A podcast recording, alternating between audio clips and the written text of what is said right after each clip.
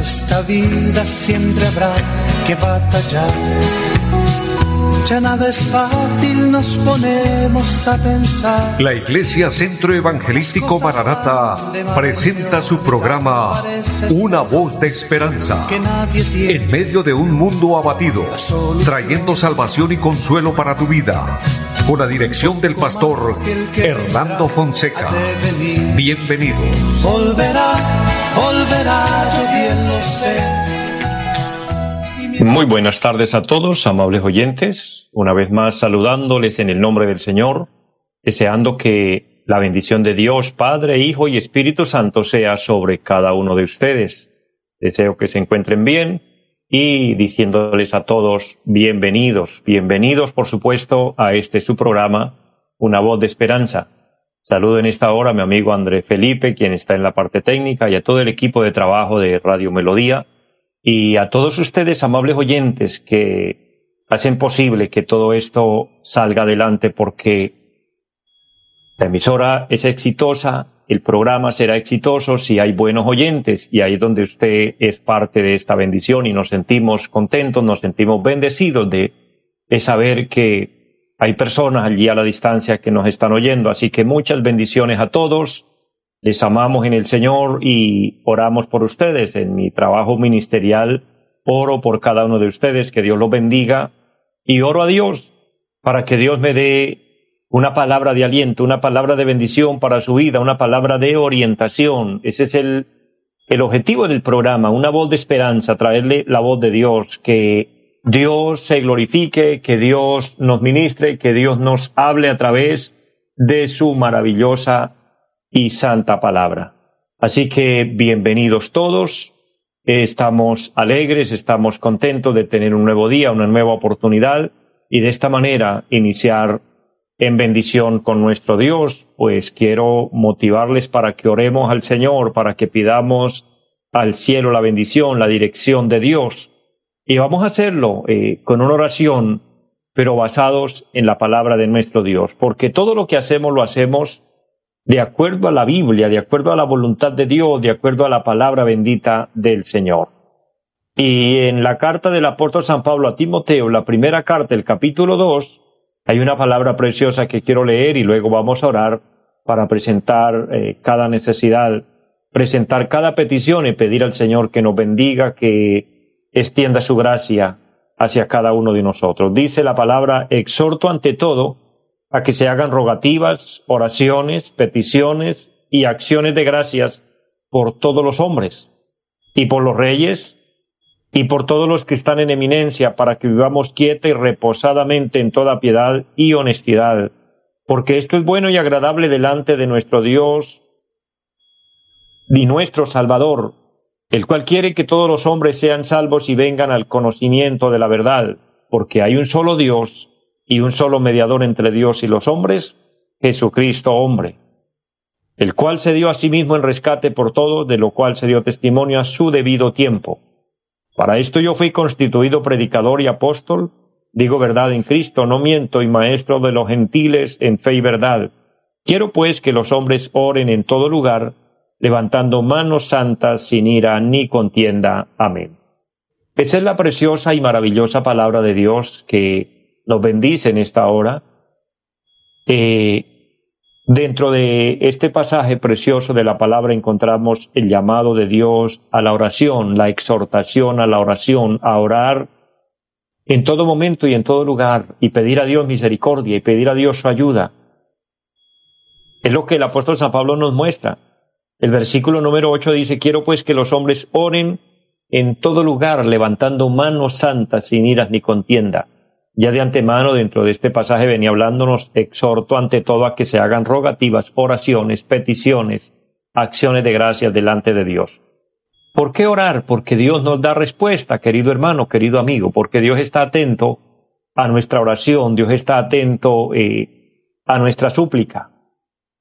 Si usted tiene una necesidad, este es el momento oportuno, el momento preciso para pedirle al Señor que nos bendiga, para pedirle al Señor que ilumine nuestro caminar, para pedirle al Señor que obre el milagro que necesitamos. Así que vamos a orar con fe a nuestro Dios y presenta su petición delante de Dios. Padre y buen Dios que está en el cielo, le damos gracias.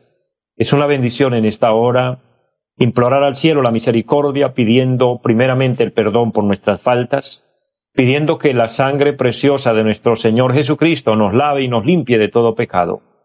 Ayúdanos Dios para hallar gracia delante de ti, eterno Dios, y que la bendición de lo alto cubra nuestra vida, nuestro ser, y que como dice tu santa palabra, la sangre de Jesucristo, su Hijo, nos limpie de todo pecado. Pero de esta manera también suplico por las necesidades que hay en cada persona, por aquel hombre, por aquella mujer que está enfermo, que tú le bendigas, que tú le sanes en tu gran bondad y misericordia. Si a ti le place, lo puedes hacer. Sanar al enfermo, levantar al que está caído, fortalecer al débil, consolar al que está triste. Lo pedimos en el nombre de Jesús nuestro Señor. Bendice a todos y que este programa sea guiado por la voluntad divina del Señor, con la obra gloriosa del Espíritu Santo, dándonos una palabra de bendición, una palabra de edificación. Lo pido en Jesucristo nuestro Señor y le doy muchas gracias. Amén. Y la gloria a nuestro Dios. Amados, qué bueno y qué necesario es en la vida comunicarnos con Dios.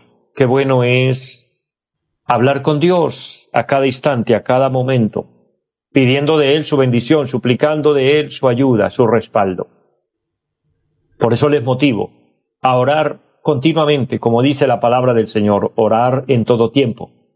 Orar en todo tiempo y lugar, pidiéndole a Dios bendición cuando estamos contentos para darle gracias. Claro que sí.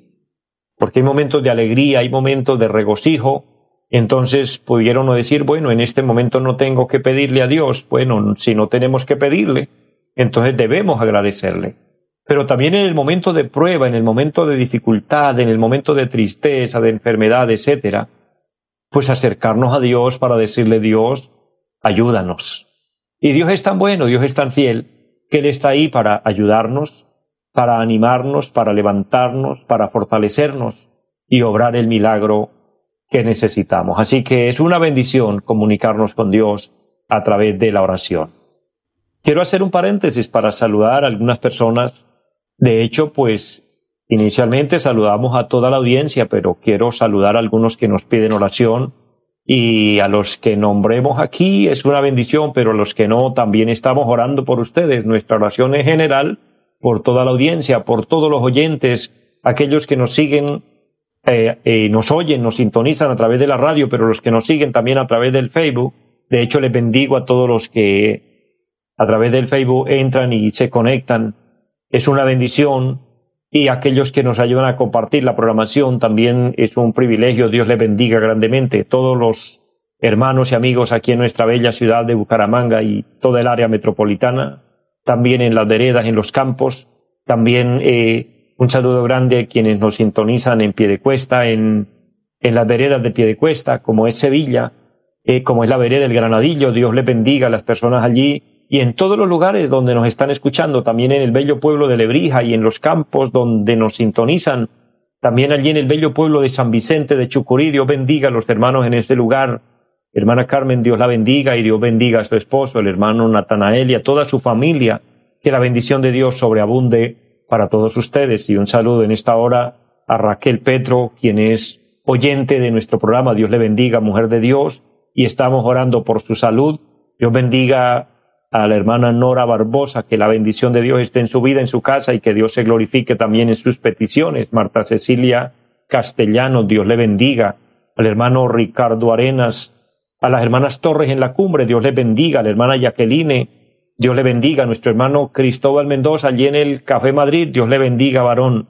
Al hermano Luis Tapiero y su familia, a los que nos oyen en pie de cuesta, pero también eh, la conexión que hacen allí al Tolima. Dios bendiga a esa familia hermosa de mi hermano Luis Tapiero, mi hermano Luis, Luis Vadillo, un fiel oyente de nuestro programa también. Dios lo bendiga, varón. Y a todos, a todos les amo en el Señor. Un saludo a mi hermano Manuel Larrota en pie de cuesta. De hecho, un saludo grande a la iglesia que el Señor me ha puesto a pastorear. Les bendigo y les motivo a seguir adelante.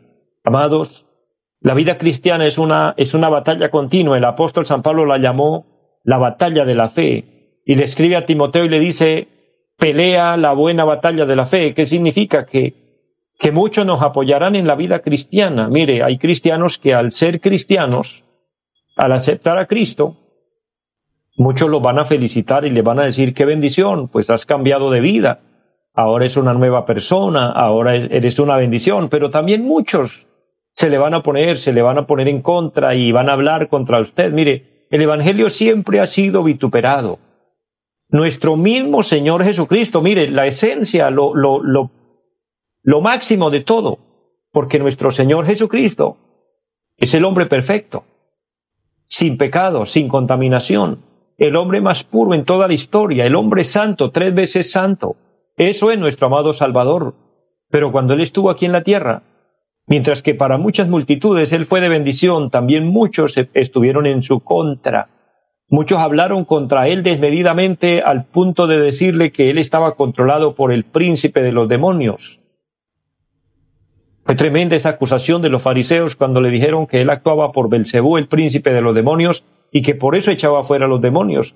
El mismo Cristo allí cuando está en la cruz del, o cargando la cruz y va hacia el Gólgota, y las mujeres que van acompañándole lloran al ver el sufrimiento del amado Maestro. Él se quedó viéndolas y les dijo, llorad por, por ustedes, mujeres de Dios, lloren por ustedes mismas, porque si en el árbol verde han hecho esto, en el seco que no se hará.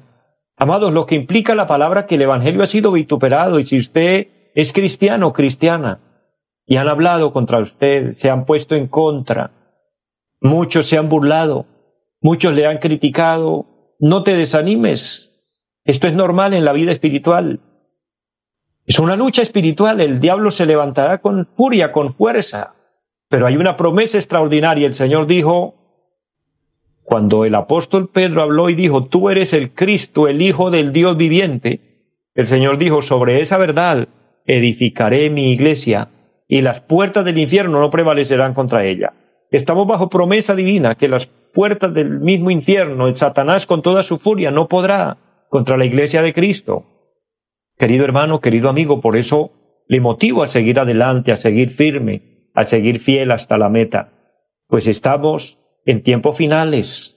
En cualquier momento la trompeta suena y la iglesia de nuestro Señor Jesucristo se irá de esta tierra.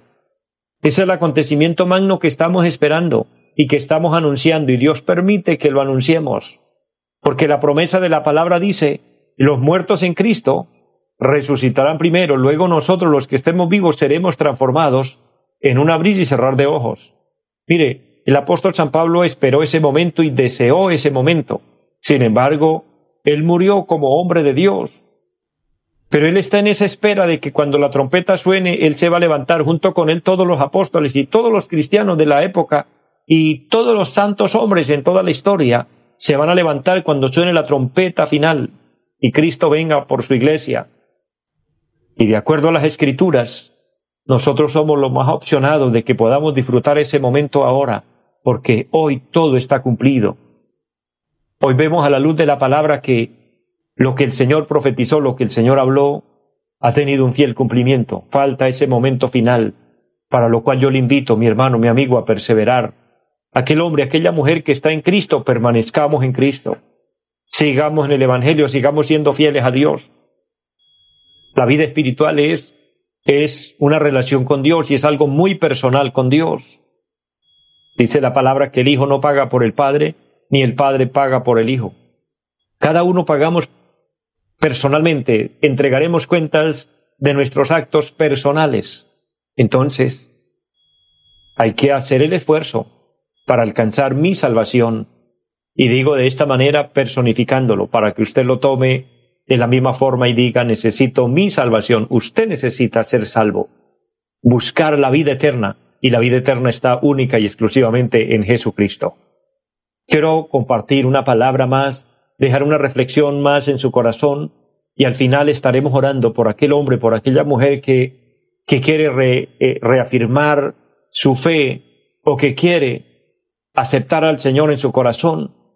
O tal vez aquel hombre o aquella mujer que se ha apartado por alguna causa y quiere volver, es tiempo de volver al Señor, es tiempo de buscar la vida eterna en Cristo, de, recibir a Cristo como nuestro Señor, como nuestro Salvador. Y quiero, de acuerdo al pasaje que hemos leído hoy, continuar con este tema y concluir sobre lo que es nuestro amado Señor Jesucristo, el abogado defensor que tenemos, y tomando unas bases bíblicas sobrenaturales importantes. En la segunda carta a Timoteo, donde venimos hablando la palabra, donde estábamos leyendo, encontramos un versículo extraordinario en la Biblia, y es el versículo número 5. Dice la palabra, porque hay un solo Dios y un solo mediador entre Dios y los hombres, Jesucristo hombre. Si bien nos damos cuenta, mis amados, a través del tiempo, a través de la historia y de acuerdo a la orientación que tenemos hoy por la misma Biblia, y un instinto sobrenatural que Dios nos dejó, y una virtud que se desarrolla en el ser humano que es llamada la conciencia, algo agradable, algo bonito que, que es natural en el ser humano. Y ojalá que nuestras conciencias estén vivas, querido oyente, porque la conciencia es esa voz interna que nos habla y nos da la aprobación o la desaprobación. Cuando hacemos algo bueno, la conciencia nos aplaude y nos dice, siéntase contento, satisfecho. Creo que usted ha experimentado esto. Cuando usted ha podido ayudar a alguien, cuando usted ha visto un necesitado y usted le ha tendido la mano, cuando usted ha hecho algo agradable para alguien y para Dios, por supuesto. Usted ha sentido paz y tranquilidad, pero también cuando ha hecho algo indebido, algo incorrecto, ha cometido una falta, un error, le ha hecho mal a alguien, aunque nadie lo esté viendo, pero usted en su interior se siente mal, se siente incómodo, eso se llama conciencia. Dicho de una manera más, más entendible, más práctica, se llama la voz de la conciencia que nos habla, que nos defiende o que nos acusa. Cuando alguien es acusado injustamente, lo más normal es que esa persona se siente satisfecho y se siente en paz y dice, yo no debo nada, yo no he hecho nada malo, en mi conciencia estoy tranquilo, estoy, estoy feliz, estoy bien, porque me acusan injustamente pero es distinto aquel que sí ha cometido el agravio. Entonces la conciencia es precisamente eso que Dios nos dejó para poder discernir y poder conocer lo que es el bien y el mal. Y eso es algo natural en nosotros. Recuerde que somos creados a imagen y semejanza de Dios. Una de las cosas de, a semejanza de Dios que tenemos es que tenemos esa capacidad de discernir el bien y el mal. Esto se desarrolla en, en el ser humano a medida que va creciendo. Un niño nace y tan pronto comienza a tener uso de razón, comienza a tener esa cualidad, esa capacidad de saber cuando hace algo bueno o cuando hace algo malo, y eso no es necesario enseñárselo. Él de su naturaleza lo desarrolla porque es algo que traemos ya como creados a imagen de Dios. Al conocer el bien y el mal, entonces sabemos que a Dios le agrada lo bueno, pero que lo malo le desagrada. Y es ahí donde nos damos cuenta, es allí, es allí donde podemos entender el problema grave en el que está el ser humano metido, en el que estamos. Pues el haber fallado, el haber pecado, que es algo también natural en nosotros, por causa del pecado de Adán, el pecado pasó a los hombres y nos convertimos en pecadores. Entonces se rompió la comunión con Dios, se dañó la relación con Dios y hay que remediarlo. Hubo ruptura en, en, en esa comunión íntima que había entre Dios y Adán cuando Adán fue puesto en el huerto del Edén, y eso pasó a todos los hombres, pero ahora vemos aquí cómo Dios lo está remediando y cómo Dios lo está arreglando, pese a que no fue Dios el causante, pese a que fue el hombre el que falló, porque quien falló fue Adán, no fue Dios.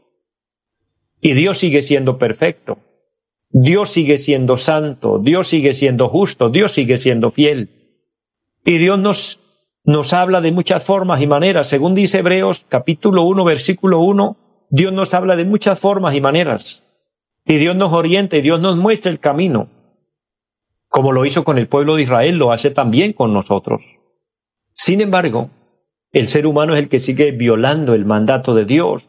El hombre es el que sigue en rebeldía, en desobediencia.